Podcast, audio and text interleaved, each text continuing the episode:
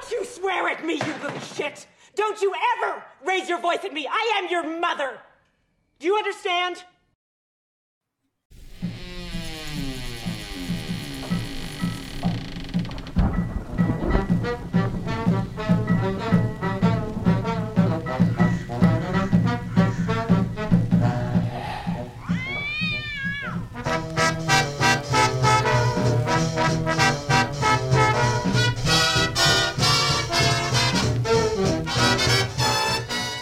Olá, amigos! Está começando mais um episódio de Bob e o Gato, seu primeiro podcast feito por um fantasma e um gato. Sobre filmes de fantasmas, vivos ou mortos. Eu sou o Bob, seu fantasma de chapéu. E eu sou o gato, mas gostaria de ser a matriarca de uma família disfuncional. Quem não, né? e o episódio de hoje foi inspirado em alérgicos a nozes, Grupos de apoio. E cabeças rolantes. É isso, hoje a gente vai conversar sobre Hereditário, um filme de 2018, escrito e dirigido pelo Ari Aster, o filme de estreia do diretor, e já começou bem. É, e também é um dos favoritos do Bob, então que responsabilidade esse episódio, né? Tô com medo, estou aflito. Minha cabeça está aqui, ó, a mil. Já voando, já perdendo a cabeça. Mas, va- Mas vamos lá. When I came home last night at three, the man was waiting there for me. But when I looked around the hall, I couldn't see him there at all. Ellen Taper-Leigh, de 78 anos, faleceu depois de um longo período doentio na casa da sua filha, Anne, em 3 de abril de 2018. E assim começa o filme. Exatamente com a nota, Com a nota de falecimento. falecimento. A era Witness. Meu Deus. E a sinopse do filme é, pode ser já encontrada no início do filme, porque a morte dessa personagem da avó, a Ellen, ela percorre todo o filme. É uma família que está tentando lidar com o luto e cada um ali à sua maneira, mas eles sentem um grande desconforto porque eles sentem que eles não não estão sofrendo da forma como eles acham que deveriam. E aí Como é toda essa esperado, família né? Que uma família sofra. Exato, tipo, eles estão seguindo a vida deles muito de boas e a gente vai ver o filme pela perspectiva da Anne, que é a personagem da Toni Collette, que é essa mulher que trabalha com é, maquetes, que tem um nome técnico aí que o gato sabe, eu não sei. que é dioramas.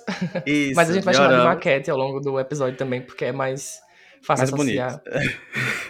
E aí, é, ela trabalha com essas maquetes e aí o filme vai fazendo um comparativo entre esses personagens sendo manipulados e a mãe também, a Anne, tentando lidar com a perda da avó da família e, enfim, traumas que não foram muito bem resolvidos, né? Um- uma família que não consegue lidar bem com o luto, mas também não dialoga muito sobre. É incrível como o diálogo é um tema muito presente em filmes de fantasma, né?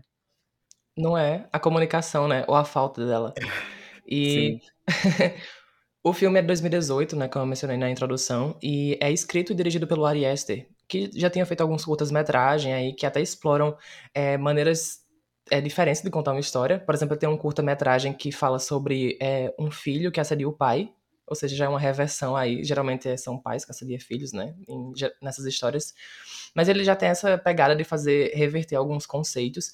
E é o que ele faz em Hereditário aqui também. Ele pega vários é, clichês, é, maneiras do gênero de fazer horror, é, e ele reverte aqui. Então ele traz um- a visão dele, já no primeiro filme ele já mostra que veio.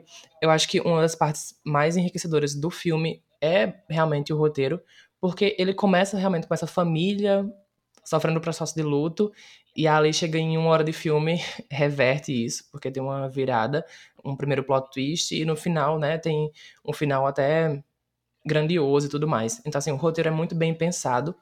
E, claro, casa diretamente com a direção é, do Ari Aster, que sabia exatamente o que estava fazendo, assim. Então, ele começar com a nota de falecimento não é por acaso, sabe? O filme chama Hereditário também não é por acaso. É, até na logo do filme tem uma árvore lá, genealógica. E várias partes do roteiro, de diálogos e tudo mais, dão indícios do que vai acontecer naquele filme. É, no final fica até um pouco expositivo demais, é, mas na primeira hora é, assim, preciso. Nada de mais, nada de menos. É legal a gente ver o, o formato como esse filme foi divulgado, né? Porque foi um dos grandiosos filmes da A24. A A24 ainda estava em um processo de ser reconhecido como uma produtora de filmes de terror independentes, porém gigantes, né? Tipo, com uma pegada Uhum. diferente do que estava sendo fe feito com é, filmes blockbuster, né? É, eles vão para uma pegada mais intimista, porém com um orçamento generoso, né? E aí, toda a divulgação. Mas, amigo, eu vi um detalhe que, na verdade, foi mais gasto em divulgação do que quase no filme, assim. Porque o filme foi feito com 10 milhões e parece que é. Eu não tenho muita ideia de, pra Hollywood o que, é, o que é 10 milhões, né? Mas parece que é Mas pouco, sabe? É, é pouco. pois é. E aí arrecadou muito. Era o filme que mais tinha bilheteria da A24 até recentemente Everything, Everywhere, All at Once passar isso. Então arrecadou bastante dinheiro. Pois é, e a, toda a divulgação do filme foi, assim, boa parte da divulgação foi pautada muito na personagem da menininha da neta, introspectiva, a Charlie, e aí muita gente foi no cinema acreditando que ela seria a final girl, talvez, né, a que fosse até o fim, e com um texto de filme, a gente acaba descobrindo que ela não é a personagem principal, ela, na verdade, é um dos pivôs para toda a história é, começar a tomar áreas de tensão cada vez maiores. Sobre a divulgação é, focada muito na Charlie, né? Eu vi inclusive no canal do Gustavo Cruz e também no podcast, né? Que ele se baseou, que é uma entrevista com o Ari Aster, é, falando sobre como esse filme tem uma estrutura parecida com o Psicose do Hitchcock, em que você tem uma personagem ali que vai parece que vai te conduzir, que vai ser a protagonista, e na metade do filme acontece uma coisa com ela, e aí a perspectiva do filme muda para outra coisa. Isso é um dos pontos chaves assim do roteiro é, e de filmes que são grandes assim, gigantes é, na sua qualidade, porque ele te conduz para uma história que você não estava esperando inicialmente. Então você acha que sabe tudo, aí o filme chega assim tipo, ó, eu vou virar tudo de cabeça para baixo agora porque não é isso. Então, e, Hereditário faz isso. Ele começa te indicando um caminho, depois ele subverte sua expectativa. É, e a direção, voltando a falar né, sobre a direção super precisa do Ari Aster aqui, é, ela brinca muito com a questão. Primeiro, o primeiro plano do filme, logo depois que mostra a nota de falecimento, é uma é o plano da casa da árvore ali. E esse também vai ser quase que o último plano, né? O, o plano final é também a casa da árvore. Então mostra como o Arieste sabia o que estava fazendo. E ele brinca muito ao longo de todo o filme com essa história das maquetes barra dioramas, é, em como tá uma coisa dentro da, da outra. Quase como aquelas bonecas russas, que ele vai revelando uma camada dentro de outra. Então, você acha que tá num plano ali e depois passa para outro, e enfim, vai mudando a perspectiva ao longo de todo o filme. E tudo isso sendo engrandecido pela trilha sonora, que é um ponto assim importantíssimo para todo o filme. É, assim como os takes e a parte visual, eu acho que a parte sonora ela engrandece muito para essa sensação de terror e de perigo eminente que tá rondando ali, né, o filme. E a trilha sonora ela é, é, foi composta por Collie Stetson. Eu vi alguma coisa, eu estava lendo algumas coisas sobre o filme e eu vi que ele deu uma entrevista dizendo que quando ele estava produzindo as músicas, ele queria que elas tivessem essa sensação de perigo. E ele se baseou muito em animais é, correndo na floresta no meio da noite, Uhum. um, tipo uma noite perigosa, sabe? Como se é, eles estivessem numa caçada mesmo e eles estivessem correndo perigo, que é o que acontece com os personagens, né? Eles não estão vendo o perigo ali, mas eles sabem que tem alguma coisa acontecendo com aquela família, que no início você imagina que é um filme de drama, que o próprio Ari Aster já falou, né, em entrevistas, que o filme, ele é meio que dividido em dois filmes, né? O começo é mais um filme de drama e depois ele subverte ali e se torna mais um filme de terror, mas que essas duas partes fazem parte do mesmo filme. Então, no começo você vê uma família li lidando com o luto e depois você vê que alguma coisa ali aconteceu para aquela família se sentir uhum. amaldiçoada, né? Mas não de uma forma clichê. Tu, existem muitos clichês do terror nesse filme, mas nada ali fica entregue de uma forma óbvia, né? Tudo ali é posto de uma forma que faz com que o filme se torne um filme é, subversivo. Exatamente. Tem um, tem um vídeo no YouTube que todo mundo pode procurar, que é muito legal, que é sobre o Ari Aster falando sobre as referências é, pro Hereditário, né? E aí ele cita vários filmes. Ele disse, olha só que legal, ele disse que queria fazer um filme que participasse do subgênero de filmes de fantasmas. Então, ele tava Olha criando conteúdo pra Babil Gato. Muito fica E aí, obrigado. é, e aí ele cita algumas inspirações, assim. É, ele fala de alguns filmes japoneses, como Kwaidan, O Getsu e Onibaba, que eu não vi nenhum dos três, mas fiquei super curioso pra ver. Pelas imagens parece, parecem incríveis. Ele também cita filmes classicões, assim, tipo Os Inocentes e The Hunting. É, e também ele fala de Don't Look Now, Iluminado, Carrie. Então ele cita as referências pro filme hereditário, que são várias, assim. Mas ele disse que são referências pra direção dele, mas que pros atores, né, pra equipe, ele deu muito mais filmes de drama para o pessoal assistir, sobre dramas familiares, porque é exatamente isso que o Bob falou. O filme tem essas duas vertentes. E só acrescentando um comentário sobre.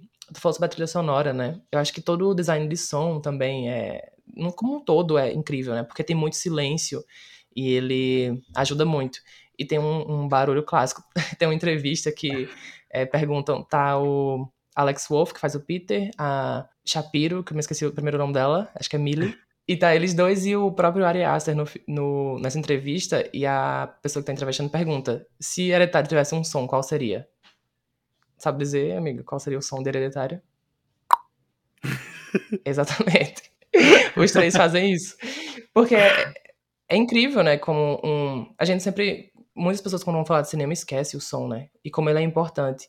E eu acho que Hereditário tá preocupado em todos os sentidos, assim. E o som tá lá também. É, é muito difícil um filme ter uma característica tão própria que com apenas um barulho você consiga reconhecer. E Hereditário tem. E ele é icônico em vários aspectos, assim. Na fotografia tem cenas ali que são icônicas, que já nasceram icônicas, assim. É complicado dizer isso, né, para um filme tão recente, mas a gente aqui não tem medo. E eu digo isso, eu não tenho medo da polícia. e, mas sei lá, tipo, é, só citando aqui, uma tem uma que tem um personagem em chamas ali. Aquela cena foi tão reproduzida, tá em todos os lugares. É, é um frame, assim, que é, é muito memorável, sabe? Ah, Está e em alguns- tatuagens. é, pois é. E, e o Ari Aster, ele é um cineasta tão novo, né? Ele tem dois filmes, dois longas-metragens aí na carreira, e os dois são muito visualmente é, lembrados, assim. Porque Midsommar também tá em todo lugar. Todo lugar tem aquela cena das flores, né? Então, Isso. parabéns, Ari Aster, parabéns pela fotografia, pelo, pela fotografia, pelo design do som e tudo. Acho que por isso, inclusive, que ele tá demorando tanto pra lançar o terceiro filme agora que vai sair com o Joaquim Phoenix, porque é uma pressão tão grande agora em cima dele. Não sei se ele sente isso, né? Mas é difícil você entregar duas obras é, que já entraram icônicas para o universo pop, né? E do nada você ter que manter essa qualidade, né? Você tem que manter essa, essa fama de um diretor em ascensão. É muito complicado isso. A gente já viu muitos diretores caírem em desgraça depois disso, né? O M. Night Shyamalan até hoje tenta se recuperar do baque que foi depois do sucesso com o Sexto Sentido. A gente já comentou, inclusive, no, no episódio do Sexto Sentido, se vocês não escutaram, vão escutar. E... Mas o Ari Aster, eu acho que talvez essa demora do filme que tá sem data de lançamento ainda. Até o dia, eu pesquisei ontem, até o dia que a gente tá gravando esse episódio, não tem data ainda de lançamento para esse filme. E ele tá até fazendo parte de produção de outras obras já. Tipo, não sei nem se esse filme vai ser lançado mais, porque tá demorando tanto. E é o filme mais. tá sendo o filme mais caro da A24. Tipo, o orçamento que eles estão gastando pra construção desse filme tá, já vai assim. Num orçamento muito maior do que a A24 costuma colocar no, nas produções dela. Inclusive desse último filme, né? O Everything Everywhere All at Once. Que até então era o filme que tava com um orçamento aí mais, mais robusto, né? E aí, aproveitando que você citou o sexto sentido, o que temos em comum entre o sexto sentido e Hereditário, além de ser um filme de fantasma? Tony Collette. Vamos, vamos falar, abrir o tópico Tony Collette. Querida, querida. Porque, assim, é, todos os, os atores estão incríveis nesse filme. é, mas acho que a gente deve começar pela Toni Collette, porque ela é um, um dos fios condutores do filme. E ela, a atuação dela se tornou muito emblemática, né? Eu acho que ela entra ali no hallzinho de outras interpretações gigantescas de filmes de horror, sabe? Sei lá, tipo, eu vou arriscar aqui e vou colocar. É, ao lado de, tipo, Jack Nicholson em Iluminado, a Deborah Kerr em Os Inocentes. É, eu acho que ela tá nesse patamar aí também. A Mia Farrow em O Bebê de Rosemary, que também é um, um, um filme que inspirou muito o Hereditário. E, assim, a Toni Collette, ela segura, ela leva o filme. É, tem uma coisa engraçada porque o Ari Aster via o Iluminado quase como um filme de comédia, ele disse. Tem várias cenas que ele acha muito engraçado. E Hereditário tem umas cenas que parecem engraçadas, sabe? Por conta da atuação da Toni Collette, assim. Se você tira de contexto, tanto é que virou super meme, né? Várias cenas dela. É... Porque pode cair pra esse lado do humor. No filme não cai, assim, realmente. Com toda a, a produção em volta, não, não cai pro humor, não, tá? Fica assustador. Mas no Twitter é muito engraçado. A gente já chegou a comentar aqui em outros episódios sobre a Toni Collette ter dito que não queria mais fazer produções pesadas, porque ela estava cansada de chorar em todos os filmes, nas séries e tudo mais. E aí o agente dela aparece com o roteiro de. A, o projeto de Hereditário e disse: olha, você eu, eu, só estou lhe entregando porque eu sei que você vai ter que fazer e que você vai aceitar fazer. E quando ela viu, ela disse que não tinha como não fazer. O projeto parecia ambicioso e é, diferente demais e ela se sentiu desafiada a fazer. E aí ela uhum. disse em, em, entrevistas que o Ari Aster é, tinha sido um dos diretores mais bem preparados com quem ela já trabalhou. Tipo, ele fez realmente uma excelente preparação, um roteiro. É muito bom, eu acho, né, para um ator quando ele recebe um roteiro que ele tem plena certeza do que é que ele tá fazendo ali, né, do que com o que é que ele tá trabalhando.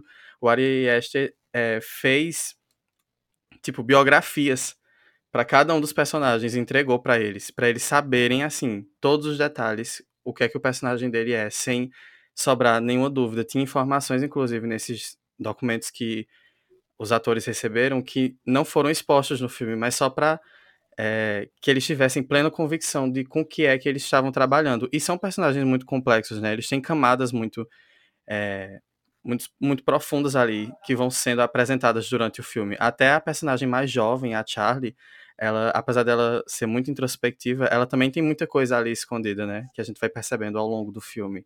Então, assim, e eles têm um arco, né? Eles começam de um jeito e terminam de outro. E para fazer esse arco funcionar bem, é preciso é, que seja construído de uma forma verossímil, assim. E, e o filme faz isso muito bem, assim. Eles tinham um roteiro muito bom em mãos, né? Eles tinham falas, diálogos muito bons em mãos para trabalhar. E a Toni Collette, ela viaja no filme, porque é um dos pilares do filme, assim, um dos temas principais, que a gente vai comentar na parte com spoilers e tudo mais, é a loucura. E eu acho que tá muito concentrada nela. Porque. É filme de mulher louca, assim. Filme de mulher louca. Na, na sua maior finesse ali. E ela embarca na loucura, assim, ela, as expressões dela são muito boas e e ela, a voz também, tudo tá perfeito, assim. Até a fisicalidade, que é muito importante no, no terceiro ato ali. Da maneira como ela reage, da maneira como ela fala.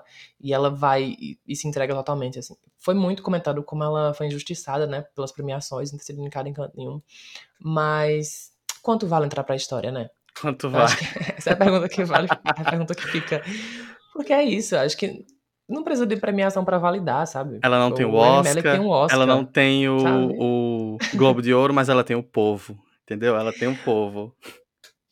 Pois é, tipo, como eu falei, o Remy Malek tem um Oscar pra fazer o Fred Mercury, mas se você pegar qualquer pessoa, quem tá melhor num filme, todo mundo sabe que é ela. Então, assim, não, não diz nada. Todo mundo sabe isso. Então, é, não adianta ficar cobrando. Seria muito bonito ter visto ela sendo reconhecida por esse papel, mas não é necessário. E aí, é, além dela, assim, tipo, ela já bastaria, né? Mas todos os outros estão incríveis, assim. É, o Alex Wolff também, ele é muito bom, porque ele não parece que vai ter destaque no início do filme. Ele parece ser o adolescente que vai morrer em algum momento. Mas ele tem muito destaque. Quem diria? E, novamente, o arco dele é todo bem construído. Ele precisa muito. Se a gente pega o, o Jack Nicholson como a Tony Collette em Iluminado, ele é a a Shelley Duvall, exatamente, do filme. Querida. Porque ele reage às loucuras do, da Toni Collette. Então, assim, ele tem que estar sempre aquela expressão de medo, e depois ele vai sendo cada vez mais aterrorizado. E vai ficando maluco, vai desfigurando fisicamente também. E ele é muito bom. E a Millie Shapiro também, né? Que ela é, assim, a figura dela e a maneira como ela age já assusta você de cara, porque ela é uma personagem que no final você descobre que na verdade era outra coisa. Então, a maneira, a maneira como ela age com os outros personagens, que é muito creepy, assim, é, funciona também, sabe? E ela tem um rosto muito bom, né? Ela, ela funciona para esse filme. Ela, ela é a cara desse filme, querendo ou não. Uma das caras, né? Porque ele tem muito, muitos rostos. Eu acho que outro destaque também vai pro Gabriel Byrne. Byrne, eu não sei falar o nome dele. Que é o que faz o pai, né? O bichinho, o Steven. Que é o que mais sofre desse filme, porque, assim, todos os personagens sofrem bastante, mas ele, coitado, entrou ali numa família que não sabia ele que, além de ser disfuncional, iria passar por. Esta estranha com gente esquisita. pra que ele foi se meter com essa família? Tipo... Pra quê? Então, assim, e outra coisa, uma curiosidade, é que ele e o Alex Wolff já tinham trabalhado como pai e filho em outro filme. E aí, o. E ele e o Alex Wolff já tinham trabalhado juntos. O Alex Wolff conhecia a Millie Shapiro de, da, da, escola, enfim, eles é, já tinham estudado juntos em algum momento.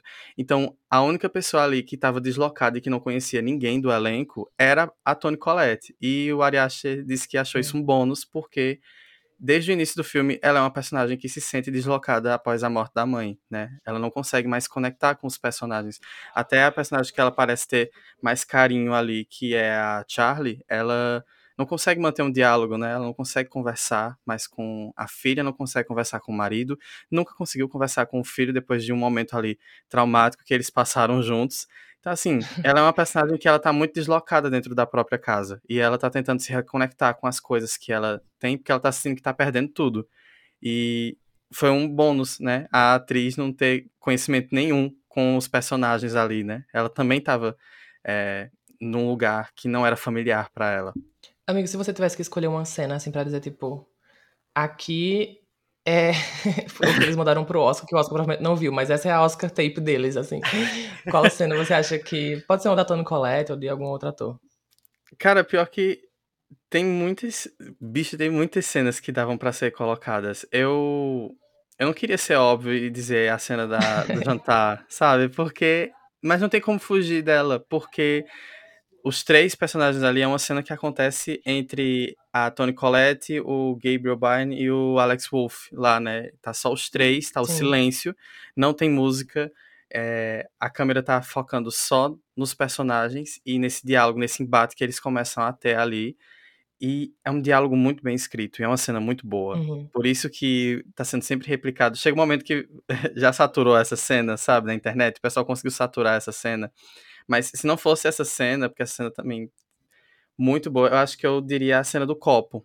A cena que a, a, hum, a Anne junta o pai e o filho para tentar ali é, entrar em Invocar contato. uma entidade. É, não, mal sabiam eles, né, que estavam começando ali um culto dentro uhum. da casa deles. Eles estavam abrindo a casa deles. Se alguém chegar para você oferecendo você conseguir entrar em contato com entes queridos a partir de um copo, corra, fuja, não faça, porque a, a Anne acabou abrindo ali, né, a casa deles e eles começaram a se tornar vulneráveis. E é uma cena muito boa, porque é, foi, foi uma tá cena... todo mundo aterrorizado, né? Tipo... É, foi uma cena difícil. E a Tony Collette né? maluca. Ai, eu acho que essas duas. Eu vou botar só uma bônus, porque eu também quero saber a sua, amigo. É porque esse filme, meu filme ah. favorito, eu fico, eu fico eufórico. Vamos falando, vamos falando. Mas é, a cena que ela diz pro filho, é, essa cena também é muito boa, que ele tá dormindo e ela solta assim, quase como se ela vomitasse para ele. Eu não queria ser sua mãe. Eu tentei lhe abortar. E ela vai, é boa, né? ela vai tapando a boca e toda vez que ela solta. É, é um...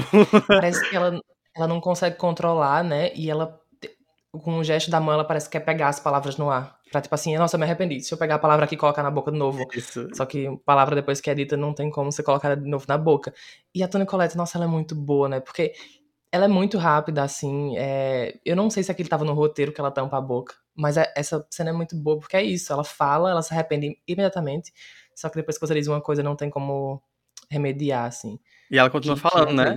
ela se sente culpada, mas. Falando e falando mas, sabe, ó. mas só jogando. Tentei lhe abortar de todas as maneiras, não deu. E, inclusive, essa cena é uma cena muito importante pro filme, porque ela disse que só ficou grávida por pressão da mãe. Ela só ficou grávida porque a Ellen uhum. ficou colocando ali nela que ela precisava ter um filho, mas ela disse que não se sentia como mãe. E durante a gravidez ela não se sentia como mãe. E realmente, ela não estava gerando ali o filho dela, ela estava gerando algo maior que ela não sabia, entendeu? Por isso, então assim, é muito bom como esse roteiro é tudo muito encaixado, tudo muito interligado. Uhum. Nada ali tá de graça, tudo tá entregando alguma informação nova sobre o Foi filme. feito manualmente, assim como os dioramas da Anne, né? Parece que é- são pecinhas minuciosas ali colocadas no roteiro. Isso. E, e a sua cena, amigo? Deixei poucas pra você, já que eu falei de todas. O sobrou pra comentar? Mas Sobrou Fun Tonight, amigo. o que eu gosto da cena do jantar é que ela poderia ter sido escrita pelo Valci Carrasco. E ninguém pode me dizer que não. Tudo terminaria em, em comida sendo jogada um no outro, né? Não, mas tem uma cena em alguma coisa vida, porque a novela sempre tem alguma coisa da vida, né? Viver a vida, salve a vida, páginas da vida. Mas é do Valci Carrasco e que tem o Félix. Aquela novela tem o Félix. Amor à Vida. Quando...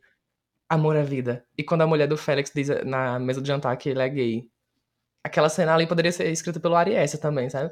E tem, em Verdade Secreta, tem uma que a família toda descobre que o menino lá que tá na mesa, acho que é Matheus o nome do menino, é, é amante de todo mundo daquela família, do pai, da mãe, da irmã. E é tipo.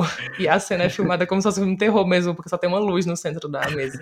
Então, enfim, detalhes. Valci Carrasco poderia É. escrever Hereditário, mas Ariacha jamais poderia, poderia. escrever Verdade Secreta. Mas a minha cena favorita, assim. E aí eu não sei se é realmente uma cena icônica e tal, mas é a que mais mexe comigo é quando a mãe descobre que aconteceu uma coisa com a filha ali. Porque é o seguinte, a cena vai desde o momento que acontece, que é o ápice da cena, né? E aí tem tudo focado na cara do Peter, do Alex Wolff. A câmera acompanha ele, vai com ele pra casa, ele deita na cama, amanhece o dia, e aí vem, enfim, os gritos da Toni Collette, da Anne, descobrindo que alguma coisa aconteceu com a filha. E depois corta a cena e ela tá gritando no chão, assim, ajoelhada. Aquela cena corta o coração, assim, porque nada mais triste né, do que uma mãe. Eu ia dizer é um spoiler aqui, mas enfim, vocês, quem já assistiu esse filme já sabe o que acontece. E é muito triste, e a Toni Collette, os gritos dela são muito agoniantes, assim, são agonizantes mesmo. E essa cena eu acho fantástica. É o momento mais aterrorizante do filme, porque de início você só vê a cara do Peter depois do que aconteceu e você a, a cena vai lhe preparando para o que você já sabe que vai acontecer, que é a mãe encontrando lá a situação quando ela entrar no carro, sabe? E aí ela diz: "Ah, vou fazer umas compras, já que há 20 minutos eu tô chegando". É um dia, tipo, é uma situação que ia ficar marcada para sempre na vida dela, mas começou como um dia normal, assim como qualquer situação traumática, né? Sempre começa como um dia normal. E aí A Glória Pérez fala isso no documentário, né, sobre a filha. Ela diz, é impressionante como tem dias que vão mudar a sua vida, que começam de maneiras muito corriqueiras. E, novamente, o som no filme é sendo protagonista. Porque o Ari Aster poderia ter optado por mostrar a cena. Mas não, o que ele faz, ele mostra é, apenas... Você escuta apenas o grito daquela mãe. E é o suficiente, sabe? Não precisa mostrar pra ela impactar. é, Muito boa. É mu- muito pesada essa cena, mas é muito boa.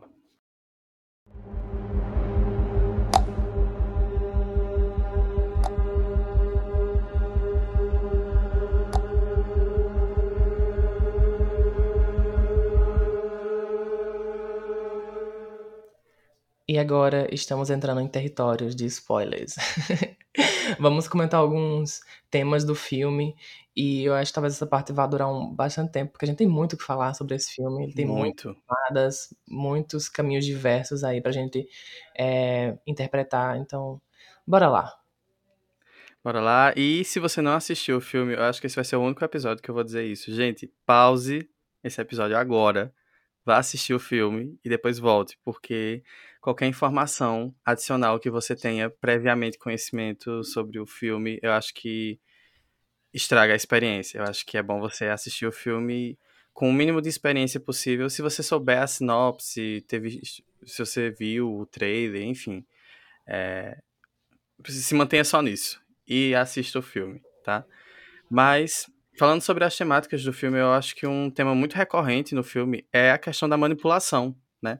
A gente vê isso desde a personagem da Anne, com as maquetes que ela faz, porque ela trabalha com isso e ela tá lá com prazos apertando ela, sendo que ela acabou de passar por um processo da perda da mãe. E detalhe, curiosidade aleatória. Um, ah, tem uma hora que ligam pra ela, né, perguntando se tá atrasado ou não. E é o Ari Aster, né, a voz dele. Sim, ele mesmo que fez, né, Pra poder fazer essas cobranças pra ela e Ela, assim, é... imagina, você tá passando por um processo complicado ali com a sua família e o pessoal ali só cobrando. a pressão aumentando, né? Então, assim, ela, em vez de estar tá fazendo as maquetes que ela precisava fazer, ela começa a focar em maquetes que estão é, narrando a vida dela, não é? Uhum. Ela faz a casa dela, ela faz outros momentos depois, posteriormente, que aconteceram, é, e ela tá meio que contando a história dela nessas maquetes. E assim como nas maquetes, a gente vê entre os próprios personagens como existem ações ali que estão sendo manipuladas. Inclusive, logo no início do filme, o Peter, ele tá tendo um, uma aula e o professor tá falando sobre a história do Hércules, né? O arco do herói do Hércules. E chega um momento. Esse diálogo é muito importante para o filme porque ele vai contar justamente o que está acontecendo no filme. Você só percebe isso depois. Que ele diz que o herói ele é destruído pelo seu maior defeito. E aí ele pergunta qual é esse defeito. E uma das alunas diz que é a arrogância, porque o personagem principal se recusa a enxergar os sinais de que tudo ali já está premeditado, que o Hércules e todos os outros personagens ali, eles, eles fazem parte de um sistema incorrigível. Então, não tem como fugir das situações, elas já estão ali, que nem uma maquete, elas já estão ali predispostas daquela, daquela forma, sabe? Lógico que no início você não percebe que isso entrega muito do filme, porque é o diálogo acontecendo entre o professor e a aluna e o Peter marcando de fumar maconha atrás da arquibancada da escola. Mas é. Então, assim, o Ari Aster faz tudo isso de uma forma né? muito sutil. Isso. Ele e faz tudo de uma também, forma muito sutil. O professor pergunta assim, tipo, se ele saber a história deixa tudo mais trágico. E as pessoas concordam, né? E por que deixa mais trágico? É porque você não tem escolha. Eu acho que isso aí revela muito também sobre a, a tragédia daqueles personagens no filme. Eles não têm escolha. A vida deles foi escrita antes por forças maiores, assim. Que é a gente dar indício que é, é intranarrativa a gente pode pensar que é a avó, né? Que aquela avó ali, ela participa de um culto e talvez ela esteja planejando toda a vida daqueles parentes dela. Mas é, a gente também pode pensar que talvez seja a Anne, porque há uma linha narrativa que você pode interpretar no filme que é o seguinte: aquela história está sendo contada da visão da Anne. Até porque o filme brinca muito isso com os dioramas, as barra maquetes dela, né? Então é ela quem faz aqueles dioramas. E aí tem momentos que é, o diorama se transforma em cena e a cena também reverte. Inclusive, tem uma cena muito clara disso, que mostra o exterior da casa, que parece realmente uma, uma maquete. E em vez de ir gradativamente passando de noite para dia, é, é como se uma luz fosse acesa. Então você fica, tipo, com a ideia de que tem algo maior controlando. E você pode interpretar que é realmente N, através da loucura dela enxergando tudo aquilo. Mas também tem essa outra linha que é sobre a avó, né? Então, tudo ali tá premeditado para aqueles personagens. Inclusive, essa relação entre a avó e a mãe, né, entre a Ellen e a Anne, é uma coisa primordial para você entender o fio condutor da história, né? Porque, como a gente já falou na parte sem spoilers, a mãe ela era manipuladora, né? Ela queria que a filha engravidasse, ela queria fazer parte da criação dos filhos dela, porque ela já estava ali preparando uma situação posterior, né? Inclusive, a, a, cena que a gente comentou, né, da Anne dizendo que não se sentia uma mãe, ela realmente não estava sendo uma mãe ali. Ela estava gerando um projeto futuro para a avó, que era algo que futuramente ela iria fazer. E ela sentia isso, né? Ela sentia. E a cena que ela tá lá com o pessoal do grupo de apoio é uma cena muito importante porque ela fala sobre. Ela começa meio acanhada, sem falar muito sobre a relação dela com a mãe, e depois ela acaba meio que vomitando tudo, né? É uma coisa que é a Anne faz com muita frequência nesse filme. Ela tenta se segurar até o ponto que transborda tudo.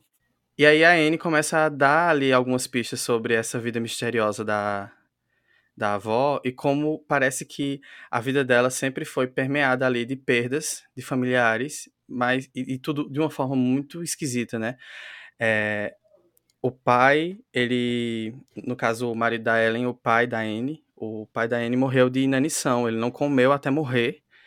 É, o irmão se enforcou aos 16 anos e deixou uma nota avisando que a culpa era da mãe, que botava vozes na cabeça dele, já uhum. dando um indício aí do que é que ela meio que queria ter feito com o Peter, com o Peter e não conseguiu, porque quando a Anne ficou grávida, ela se, se distanciou da mãe.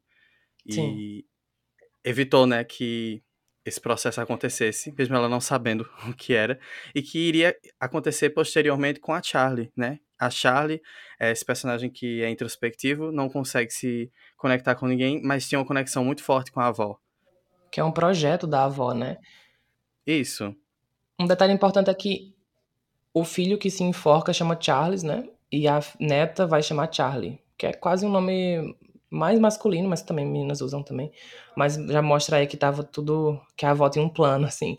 E eu acho que a gente vê também. Tem essa cena da, da Anne falando tudo no grupo de apoio, que ela conta toda a história e tudo mais.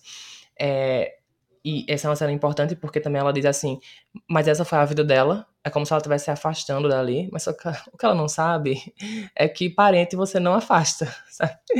É, o sangue tá sempre ali, cercando. E depois ela faz um diorama, né, uma maquete que mostra ela amamentando um dos filhos, eu não me lembro agora se é a Charlie ou o Peter, e a avó na cama ao lado, assim, com o seio de fora também. Como se a avó quisesse amamentar aquele filho. Então, é assustador essa, essa maquete. E, enfim, mostra também como ela tava. Como ela não sentia mãe, né? Até porque a avó não deixava quase. E aí, uma interpretação que a gente pode ter é, de uma das últimas falas que ela diz nessa cena da, do grupo de apoio é que ela diz que se sente culpada e eles perguntam pelo que e ela diz que não sabe por que ela se sentia culpada, mas uma das interpretações que a gente pode ter no filme é que ela se sente culpada por não ter entregue o filho né, para avó, porque teria evitado toda essa situação que aconteceu posteriormente, né, com a Charlie e com que vocês vão entender depois. Quem já assistiu e já procurou já sabe o que é, mas teria evitado todas essas situações acontecendo se ela tivesse deixado com que a mãe participasse da da criação do Peter, né? E também tem a interpretação que ela se sente culpada por uma coisa que ela não sabe o que é, mas que é a própria genética dela. Então, assim, é, ela não tem culpa, mas, querendo ou não, parte dela, assim. Essa é a sua família, esse é seu sangue. A questão hereditária, né, tá no nome, é muito forte. É, que a gente tem, é, pode interpretar o filme também dessa maneira sobre como tem coisas que fogem do nosso controle, assim. Não tem como você fugir do seu sangue. É, e isso tem muito a ver também com a loucura, né? Aquela era uma família de gente louca, literalmente, assim. É, o pai tinha depressão, o filho tinha esquizofrenia. E aí a gente pode interpretar pelo lado sobrenatural, ou pode interpretar pelo lado científico mesmo. Eles eram doentes. E a N talvez esteja indo por esse caminho. Por isso que tem essa linha também de que talvez a história seja narrada pela mente dela e ela quem tá criando toda aquela narrativa. É, então essa pode também ser uma culpa dela. Tipo, você passou o Brás Cubas, né? Você passou pra terra é. a miséria da sua existência, assim, sabe? Tem uma maquete, eu não sei se tu lembra dessa, amigo, que foi quando eles foram fazer a cena lá do copo, eles estão descendo as escadas e aí mostra uma maquete que fica do lado da escada, um que são várias né? casas soterradas e em cima fica a casa deles. E uhum. eu achei uhum. aquilo muito legal, porque faz meio que uma alusão a essas casas subterrâneas, né? que meio que como se significasse a herança das famílias passadas, né? Até uhum. chegar nele e neles e tá tudo conectado, tipo, você não perde essas essas ligações familiares, né? Tristes. Elas são hereditárias, literalmente.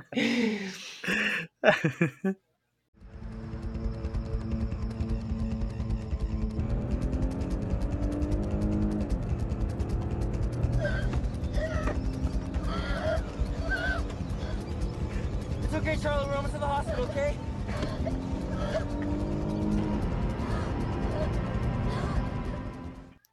Enfim, pessoal, não tinha como a gente chegar nesse episódio sem contar partes importantes do filme e nós iremos chegar nessas partes agora. Realmente não tem como fugir. Que é o fato de que, apesar da Charlie ser uma personagem muito importante para o filme e para o processo de divulgação do filme, ela só participa de um terço do filme, porque em uma cena ali emblemática, que é a cena em que ela vai com o Peter para uma festa com jovens, porque a mãe meio que tá forçando ela, ela nem queria ir, mas a mãe força ela a ir para ver se eles. É, que é o que a mãe faz durante o filme inteiro, né? A, a Anne tá forçando todo mundo a tentar ter uma vida de novo, a tentar ter uma vida normal. E tentar agir como as pessoas esperam que as pessoas vão agir, né? Quando uhum. elas tentam seguir sua vida. E aí ela quer que a Charlie interaja com outros jovens, com outras crianças. E aí, nessa festa, ela acaba comendo um, um pedaço de torta de chocolate com nozes e ela é alérgica a nozes. E aí acontece toda uma situação ali complicada. O Peter fica preocupado, coloca ela no carro e vai dirigindo até o hospital. E aí é nessa cena que você descobre que você não pode botar a sua cabeça para fora da janela do carro, porque qualquer desvio ali, que ele vai desviar de um animal morto no meio da estrada. Um simbolicamente, um cervo. Simbolicamente, temos um cervo aí. E é, quando ele, ele desvia, a cabeça da Charlie é decepada quando bate com força em um poste. Poste esse que já apareceu na cena no início, quando eles estavam indo para a festa, com o símbolo, que é um símbolo que aparece no colar da avó, o colar que a Anne tem também, e é um símbolo que está sempre aparecendo ali, que é um símbolo extremamente importante para o filme, que você entende depois. Que representa um demônio, né? Isso, é, representa o Paimon. Vamos falar bastante dele aqui, espero que a gente não invoque nada, porque, porque ele é uma figura muito importante para o filme. É aí que você descobre que não é um filme de drama. O drama ali é só um, um pano para, na verdade, um tema sobrenatural, que é o que as pessoas estavam esperando durante o filme inteiro, que é essa essa invocação desse demônio, né, do Paimon. E aí, quando a Charlie é decepada ali, é que o, o filme tem essa virada. O Peter vai para casa com o corpo decepado da irmã. Ele tenta fingir que nada aconteceu e se deita. E aí nós temos a cena emblemática da Toni Collette morrendo de chorar porque como você reagiria se você visse sua filha dentro do carro sem a cabeça, né? Então, assim, é uma cena desesperadora e vai conduzir o restante do filme, porque não basta você ter que lidar com o luto agora da sua mãe, você agora vai ter que lidar com o luto da sua filha decepada. E aí Sim. é um processo que é, é, legal isso que o Ari Aster faz, né? Ele é, pega medos reais e ele uhum vai colocando ali, né, na trama dele. Inclusive, essa situação que aconteceu, essa situação que aconteceu com a Charlie de ser decepada, foi eu vi em site que foi inspirado, mas eu não vi o Ariacha falando nada sobre isso, de uma situação que aconteceu em 2004, se eu não me engano, em, em alguma cidade no exterior, não vou saber agora qual é. Eu tô só soltando aqui supostas informações, mas um grupo de amigos estavam num carro e aí eles estavam muito bêbados e eles estavam dirigindo e aí um deles sentiu falta de ar, ele colocou a cabeça para fora, eles foram desviar e a cabeça dele foi decepada. Então assim, essa situação realmente já aconteceu. É, pode ter gerado ali uma inspiração para a cena e o pessoal nesse carro estava tão bêbado que eles não perceberam que isso aconteceu com o um amigo e eles realmente voltaram para casa com o corpo do amigo decepado. Então assim, desesperador você saber que isso. Assustador, assim, né? Tem, tem fios de realidade ali, né? Tipo, tudo no. Não tudo no filme, né? Temos coisas ali meio sobrenaturais, mas é tudo com um realismo tão grande que o susto é real ali, né? Você sabe que aquilo ali tem uhum. um fundo de verdade, porque além das interpretações muito viscerais, a gente também tem inspirações em, em questões reais, né? E nada assusta mais do que inspiração em fatos. E a maioria das pessoas tem medo de uma coisa em comum, né? Que é a morte, que é um, um fio condutor desse filme, assim. É, primeiro, começa com, novamente, nota de falecimento, dá, aí tem as pessoas lidando, aquela família lidando com a morte da matriarca, da avó, e depois lidando com a morte de um filho, assim, de um irmão. Isso é assustador, isso é real, assim, sabe? É, por isso que filmes de fantasmas, eles pegam tanto, assim, porque eles lidam com esse medo da morte, e como a gente lida com a morte. É, e aí, logo no início também a Anne já começa a ver a avó, né, a mãe dela no caso, e a avó daquela família, é, em algumas aparições ali na casa. E depois o fantasma da menina também, da Charlie, começa a aterrorizar é, o Peter e a própria Anne. E assim, eu, abrindo o tópico aqui, como os fantasmas são representados, eu acho que nesse filme aqui, nossa, eles são representados da maneira mais é, vida real possível, porque são aqueles fantasmas que são vistos nas sombras e que são muito que podem muito bem ser confundidos com é, ilusões de óticas, né? Você vê uma coisa e na verdade é outra. Então a primeira vez que a avó aparece, ela aparece muito no escuro, quase fade assim. E é, eu imagino que sejam assim as aparições de fantasmas.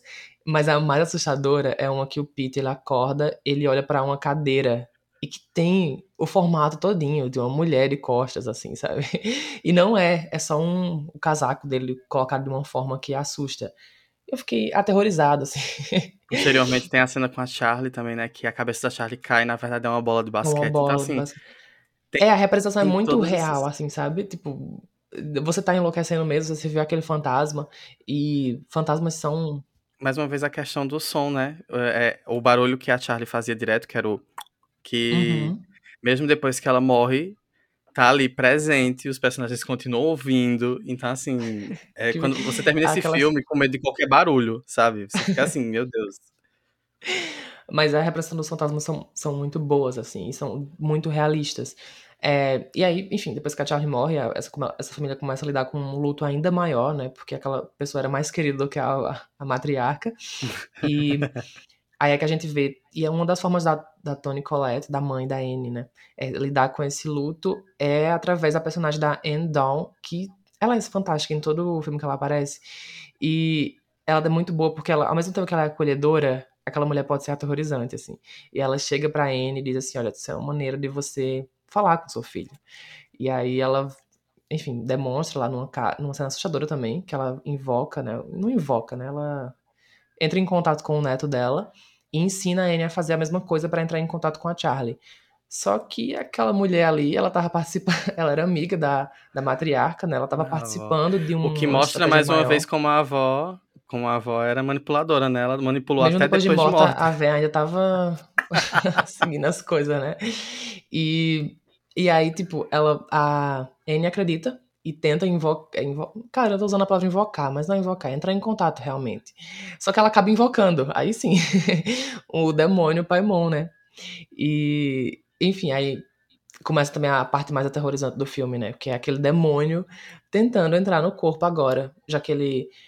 Porque é um detalhe, muito se falou que a, o demônio estava no corpo da Charlie, né? Entrou no corpo da Charlie. Mas ela era o demônio em si, né? O Arias acho que chegou a falar isso na entrevista. Desde que ela Isso, estava gerada, ela nunca foi uma pessoa. Ela sempre foi um demônio ali. Por isso que ela era estranha, por isso que ela não socializava. E a mãe tava empurrando ela pras festas, tentava ela se comunicar.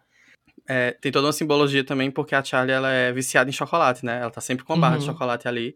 E tem essa questão do demônio ser viciado em luxúria e gula, né? Essa questão do- dos pecados capitais e ele gostar de. É, o chocolate tá ligado ao prazer, e o prazer tá ligado ao pecado, né? Então tá tudo ali. Então tá tudo ali interligado, né? E o.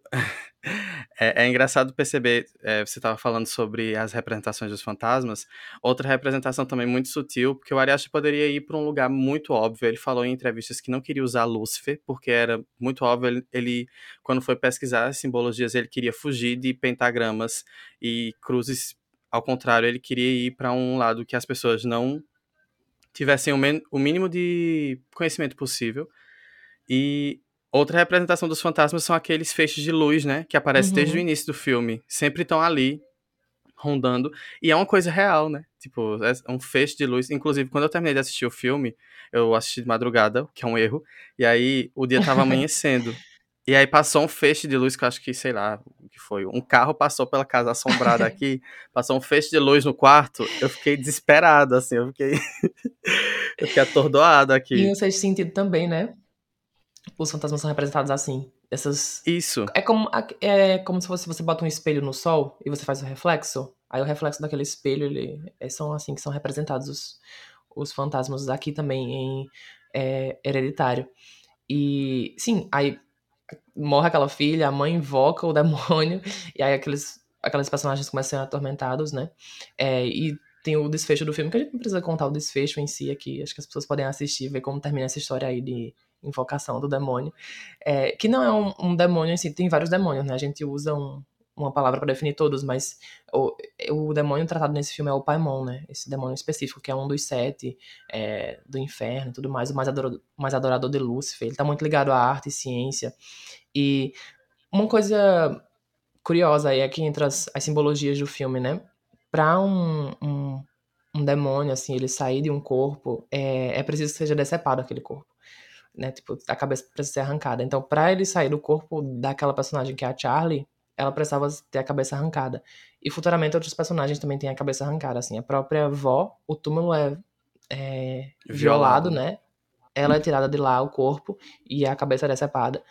E a Anne também, no final, ela perde a cabeça. Ela mesmo decepa a sua cabeça. Ela tem uma cena aterrorizante ela tá... Os fios do, do piano, né? Que a, apare... fica as assim, cordas do piano, ela fica cortando. E é, é legal quando você assiste mais de uma vez o filme, porque tem uma cena antes dessa cena com as cordas do piano, você vê que o piano tá jogado no chão em uma cena anterior e sem as cordas.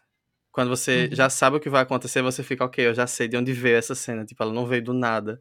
Ela tava ali, mas a gente só percebe depois que a gente assiste essas, esses pequenos detalhes, sabe? Mas é, é muito interessante isso.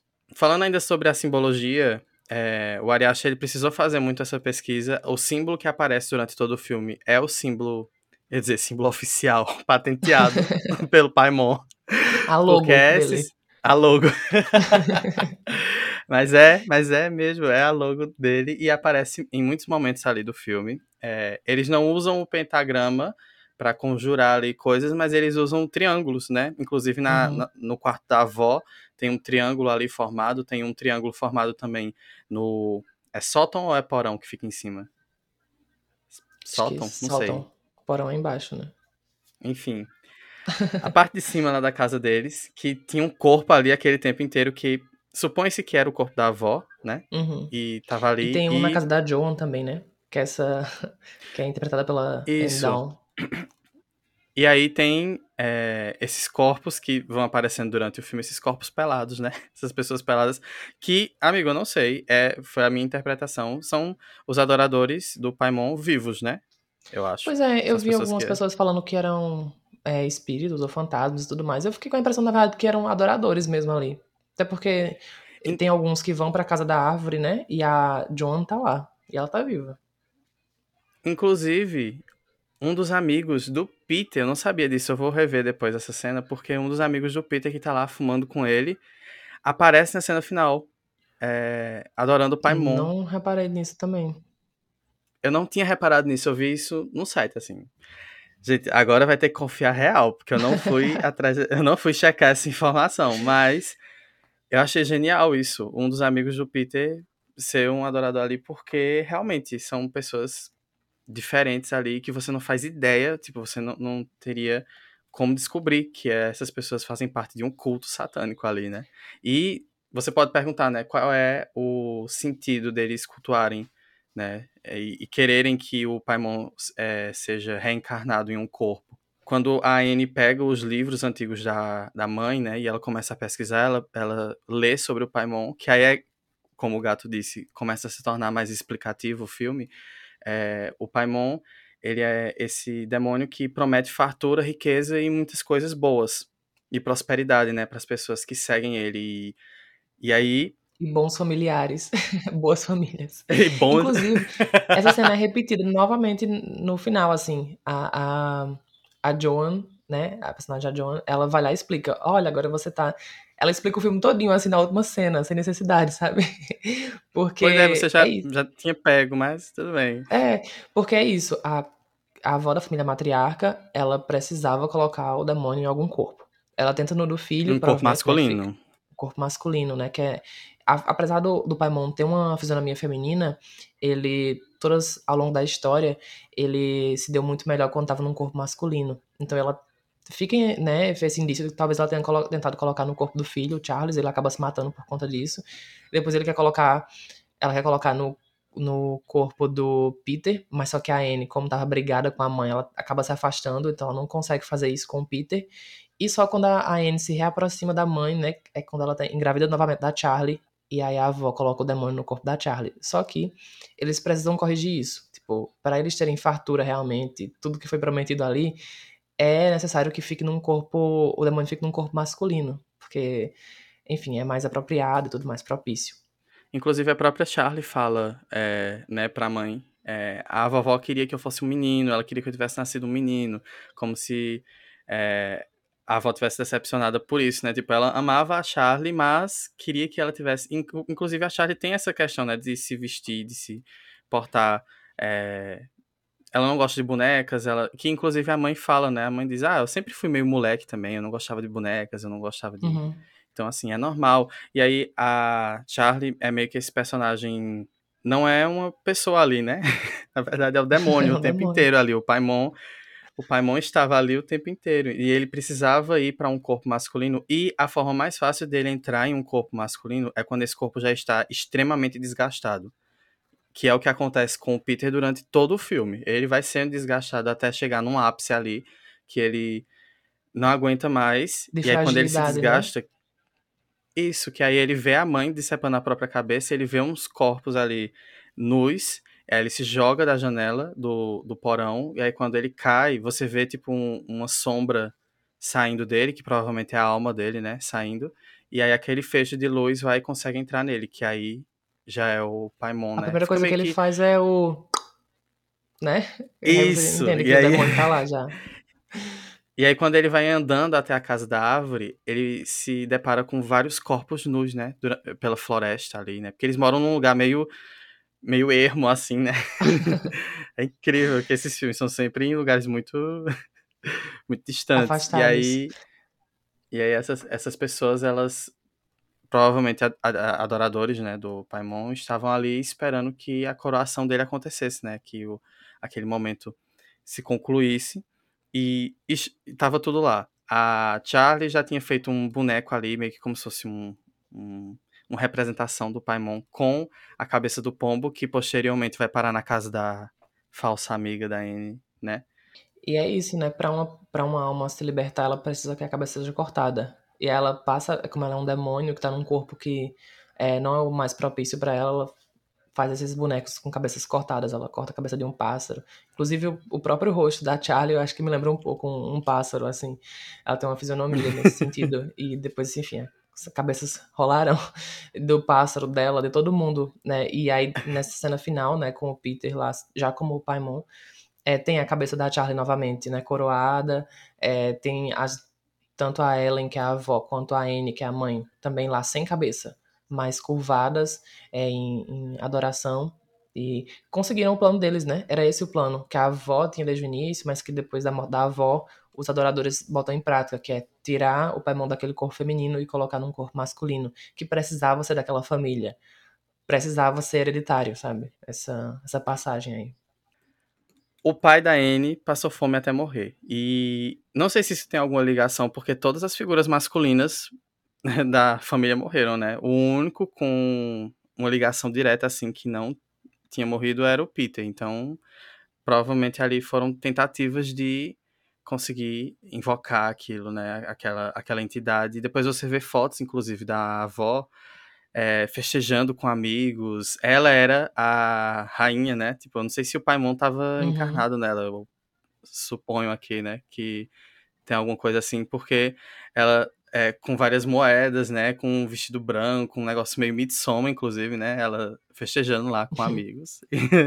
uma festa bacana, né? E aí a Anne vê tudo aquilo e ela fica pensando, realmente, eu não conhecia minha mãe, né? Porque ela tinha uma vida que ela fala inclusive isso no começo do filme, né? Ela tinha uma vida privada, ela tinha rituais privados e que rituais eram esses, né? Porque a gente vai descobrindo depois que realmente eram rituais, não era tipo da boca para fora. Tudo ali tava é, sendo feito para servir algo, né? Inclusive, eu vou recomendar pra vocês o canal do Felipe Barbosa, que ele fez um vídeo sobre hereditário, sobre o mito do demônio, né? Paimon, que é o que aparece no filme. E ele explica bem direitinho sobre é, como invocar esse demônio e o que acontece quando você faz isso. E aí, quando passo a se passo. invoca. o passo a passo, né? Quando se invoca o Paimon, Paimon é, acontece um estrondo muito alto e você deve olhar para o noroeste. Então, tem uma cena que o Peter tá na escola, ele vê do outro lado da rua a Joan, e ela começa a falar umas pala- palavras lá de invocação. E aí tem um barulho e o Peter olha pro noroeste. Então, assim, naquele momento é que você percebe que é, o demônio entrou no corpo dele. Sequencialmente, ele vai quebrar o nariz e tudo mais.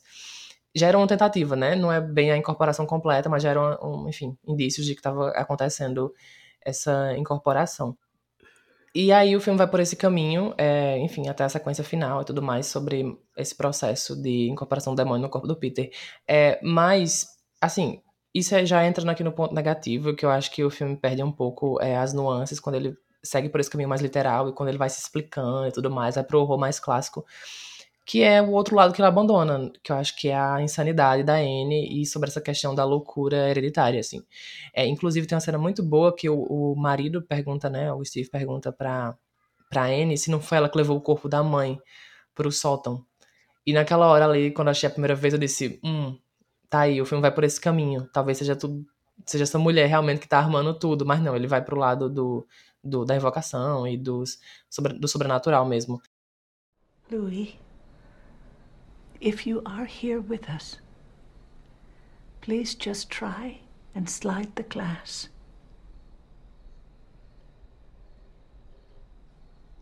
Louis, if you're here. Hi, Louis. E então, amigo, seu, seu veredito final sobre Hereditário arrancaria cabeças por este filme ou você não comprou o drama de Tony Collette? Eu super comprei o drama de Tony Collette, toda aquela família ali, é, dramática e trágica, Disfuncional. disfuncional. É, eu gosto desse filme, assim, eu acho que ele é, ele é muito bem feito. É, talvez ele fique realmente para a história do cinema, se não pela sua qualidade, mas pela sua iconografia, assim, sabe? Eu acho que tem imagens ali que serão lembradas. É, e é um filme que ele cumpre o que se propõe, assim, que é entreter você, sabe? Você pode pensar milhões de coisas a respeito dele, pode analisar tecnicamente, tematicamente, mas se você coloca uma pessoa que não é ligada em cinema para assistir, ela vai é, se divertir, sabe? Porque ele é um filme de, de, de horror que usa alguns algumas bases do gênero, assim, e subvertem outras, e não tem muitos jump scares, quase nenhum, mas assusta de algumas formas. Então, assim, ele, ele cumpre bem todos os papéis que um filme é, tem para cumprir. Então, eu acho ele muito eficaz e muito rico em detalhes também. É, como eu disse, parece que é, foi, é como se fosse a Anne fazendo um diorama, sabe? O Ari fez aquele filme com detalhes minuciosos, assim, sabia muito bem o que fazer, o roteiro é muito bem conectado, a, a direção, a fotografia, o design de som, tudo tá ali é, on point. E eu só acho realmente que esse final ele poderia ter deixado mais ambíguo, acho que ele poderia ser mais grandioso se ele tivesse deixado para o espectador pensar. Acho que a gente comentou em algum episódio, se não comentou, vou dizer agora novamente. É muito bom quando acaba um filme e se inicia uma nova jornada ali com ele, sabe? Que você vai começar a pensar sobre o que é aquele filme, o que ele quis dizer, e eu acho que Hereditário ele não dá espaço para isso. Você acaba o filme e você diz, tá, ele já me falou que, o que ele quer que eu pense sobre ele, assim, não, não preciso preencher nenhuma lacuna. E eu acho que ele poderia ser muito maior se ele não tivesse esse detalhe tão explicativo, sabe? Esses diálogos tão expositivos. Por isso, minha nota é 4. Meu Deus. Agora você, sua opinião. É que é as estrelas e um coraçãozinho ali do lado, né? Isso. então, esse é o meu filme favorito do Ari Aster, é meu filme favorito da A24 e é o meu filme, assim, é um dos meus filmes favoritos de terror. Cara, desde a primeira vez que eu assisti o filme, eu sabia que ele ele ficou na minha cabeça por, por dias, sabe? Eu amo filme que faz isso comigo, que eu fico impressionado com ele. E é um filme de terror que ele tem tudo o que eu busco em um filme de terror. Ele me deixa aterrorizado, ele me deixa instigado. É, todas as atuações estão muito boas. Eu acho que, assim, é, nunca vai faltar elogios para o elenco e como eles estão preparados. E é como a Toni Collette já falou em entrevista de imprensa, é, o Ari Aster estava com tudo ali muito preparado. Então ele fez o filme muito preparado. É o primeiro filme dele e imagina você ter um filme de estreia e ele ser hereditário, sabe? Então assim, eu achei ele grandioso. Eu dou cinco estrelas, dou um coração, dou um beijo no Ari Aster, na Toni Collette e em todos queridos. E é isso, gente. Você ganhou e vai levar, hereditário. De mim, que sabor delicioso, gente. Eu recomendo. Fechamos com 4,5, né? Fechamos com 4,5. Is Charlie here? Why are you scared of me? What? I never wanted to be your mother. E esse foi mais um episódio de Bob e o Gato, seu podcast sobre filmes de terror, filmes de fantasmas, filmes de cabeças decepadas e filmes de demônios também, né? eu sou o Bob. E eu sou o Gato. E você nos encontra nas redes sociais com Twitter, Letterboxd e TikTok no arroba Bob e o Gato. Seja nosso amiguinho.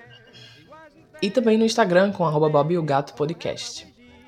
Compartilhe com todos, com amigos, com famílias, com mães, com é, lares disfuncionais. E nós nos encontramos na próxima semana, agora em outubro, mês do Halloween. O que é que tem no mês do Halloween? gato. Vem aí, vem aí, vem aí, vem aí. É, no mês do Halloween a gente tá preparando uns especiais aí diferentes para falar de fantasmas e outros tipos de arte para além dos filmes e acho que vai ser bem legal. Vão ser dois episódios por semana, então cobrem a gente se a gente não lançar, mas vai dar tudo certo. E espero que vocês gostem. Ah, e não se esqueçam, antes de morrer, deixem a escritura da sua casa. Você pode acabar sendo invadido por sem terras. é isso, gente. Um beijo. Um beijo, pessoal. Até logo.